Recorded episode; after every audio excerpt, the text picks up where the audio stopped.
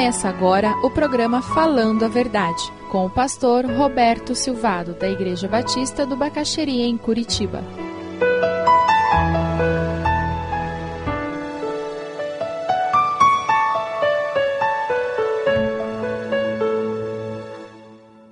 Atos 13, a partir do versículo 1.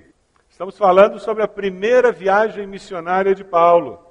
Aqui surge pela primeira vez o, um esforço consciente de enviar missionários além mar. Até esse momento o evangelho estava ali na Palestina e nesse momento ele sai e ele ultrapassa a limitação do mar. Atos 13, a partir do versículo 1. Na igreja de Antioquia havia profetas e mestres: Barnabé, Simeão, chamado Níger, Lúcio de Cirene, Manaém, que fora criado com Herodes, o tetrarca, e Saulo. Enquanto adoravam o Senhor e jejuavam, disse o Espírito Santo: Separem-me Barnabé e Saulo para a obra que o tenho chamado. Assim, depois de jejuar e orar, impuseram-lhe as mãos e os enviaram.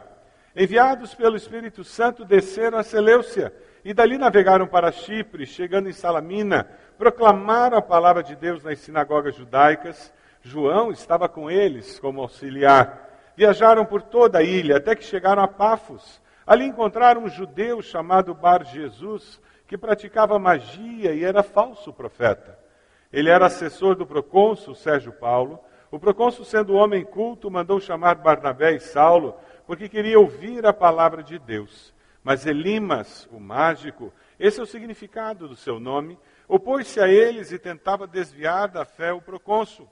Então Saulo, também chamado Paulo, cheio do Espírito Santo, olhou firmemente para Elimas e disse: Filho do diabo e inimigo de tudo que é justo, você está cheio de toda espécie de engano e maldade. Quando é que vai parar de perverter os retos caminhos do Senhor? Saiba agora que a mão do Senhor está contra você e você ficará cego e incapaz de ver a luz do sol durante algum tempo.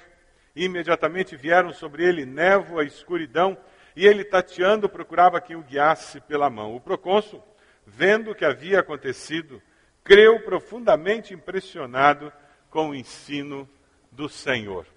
Nós estamos falando de uma igreja cosmopolita.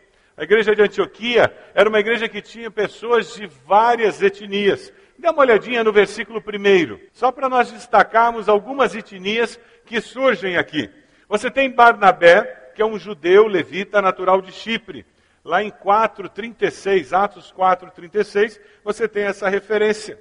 Depois você tem Simeão, chamado Níger. É um africano negro, provavelmente, dizem os comentaristas, esse era aquele Simão sirineu que carregou a cruz de Cristo. Lembram da história da crucificação? Também nós temos Lúcio de Cirene, alguém que vem lá da África do Norte. Temos também Manaém, que fora criado com Herodes o tetrarca. Os historiadores dizem que ele era irmão de leite do rei Herodes. Ou seja, sua mãe amamentou o rei Herodes também. É o filho do Herodes o Grande, é o Herodes Antipa. E temos também Saulo, que é um judeu de Tarso, na Cilícia. Nessa igreja cosmopolita, parecida com a nossa, com gente de várias origens. Deus se revela e ela se torna uma referência missionária, uma referência de igreja que acredita na obra missionária e que se deixa tocar e conduzir pelo Espírito Santo para que a obra missionária seja realizada. Nos versículos 2 e 3 eu queria destacar que quando uma igreja está viva, o Espírito Santo tem liberdade para falar e ser ouvido. É possível uma igreja não dar espaço para o Espírito Santo falar aos seus membros? Porque a igreja são os membros, somos nós. É possível existir uma igreja que não ouve o que o Espírito Santo está dizendo? Eu creio que é possível. É possível Deus agir e Deus desafiar uma igreja e ela está tão ocupada fazendo as suas coisas que ela não tem um coração aberto para desafios novos. Ela não tem o coração aberto para fazer o que ela faz de uma maneira diferente. É possível nós, como indivíduos, termos uma mente e um coração fechado ao que o Espírito Santo quer fazer em nossa vida. Paulo e Barnabé, eles tinham ido até Jerusalém, levaram a oferta para os pobres que tinha sido enviada para eles, retornam e o que acontece? Eles ali naquela igreja estão adorando ao Senhor. No 2 e 3, o que, que eles querem? Eles querem buscar a Deus, eles querem adorar a Deus. E é muito importante nós termos isso em mente. Aquela igreja não disse, nós vamos começar a orar para Deus levantar alguém aqui para o campo missionário. Não. Eles estavam focados na pessoa de Deus. Quando nós, como igreja, focamos na pessoa de Deus, glorificamos a Deus, o Espírito Santo de Deus começa a fazer a obra no nosso meio. Nós não precisamos ficar buscando o que, que o Espírito quer fazer hoje aqui. Nós temos que buscar o Deus que se revela através do Espírito, dizendo: Deus, nós te adoramos. E eles faziam o quê? Eles glorificavam a Deus, adoravam a Deus, jejuavam. E enquanto eles faziam isso, enquanto eles buscavam um avivamento pessoal, um avivamento da igreja, enquanto eles buscavam uma relação mais íntima com Deus, eles ouviram a voz de Deus. E o Espírito Santo teve liberdade para conduzi-los a um novo caminho. A quem que a igreja, a quem que o Espírito Santo revelou a sua vontade? Capítulo 14, versículo 26 e 27. Lá no 26 e 27 nós encontramos os apóstolos voltando da viagem e preste atenção para quem que eles prestam relatório. O Espírito revela a sua vontade à igreja. Não é apenas a um grupo seleto da igreja, não é apenas ao revelado da igreja, mas é a igreja.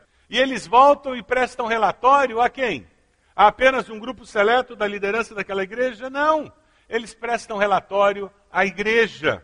O Espírito Santo revela e ele fala com a igreja. E Deus escolheu que nós estivéssemos aprendendo a conviver como igreja e a ouvir a direção do Espírito Santo como igreja, porque isso nos une. Apesar de sermos tão diferentes, temos famílias diferentes, origens diferentes, experiências em diferentes momentos, de diferentes maneiras, com o mesmo Deus quando nós estamos unidos na mesma visão, na mesma chamada, na mesma vocação, nós experimentamos o que é estar sendo guiados pelo mesmo Espírito. E é essa obra que Deus deseja fazer no nosso meio. O que é que o Espírito Santo revela à igreja? O que é que ele disse à igreja? Veja no versículo 2: Separem-me Barnabé e Saulo. Para quê?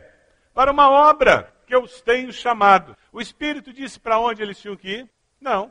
Não parece com a história de Abraão? O que, que Deus disse para Abraão? Sai da tua terra, da tua parentela, porque eu vou te dar um lugar. E Deus deu o um mapa para ele? Deus acertou o GPS dele para ele chegar no lugar certo? Não.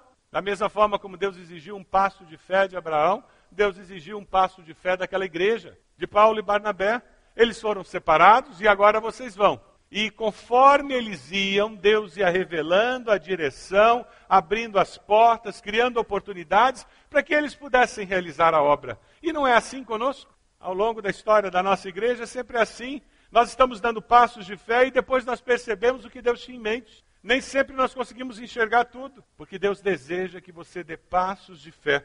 Deus exigia um ousado passo de fé por parte deles. Sabe por quê? Porque o justo vive pela fé.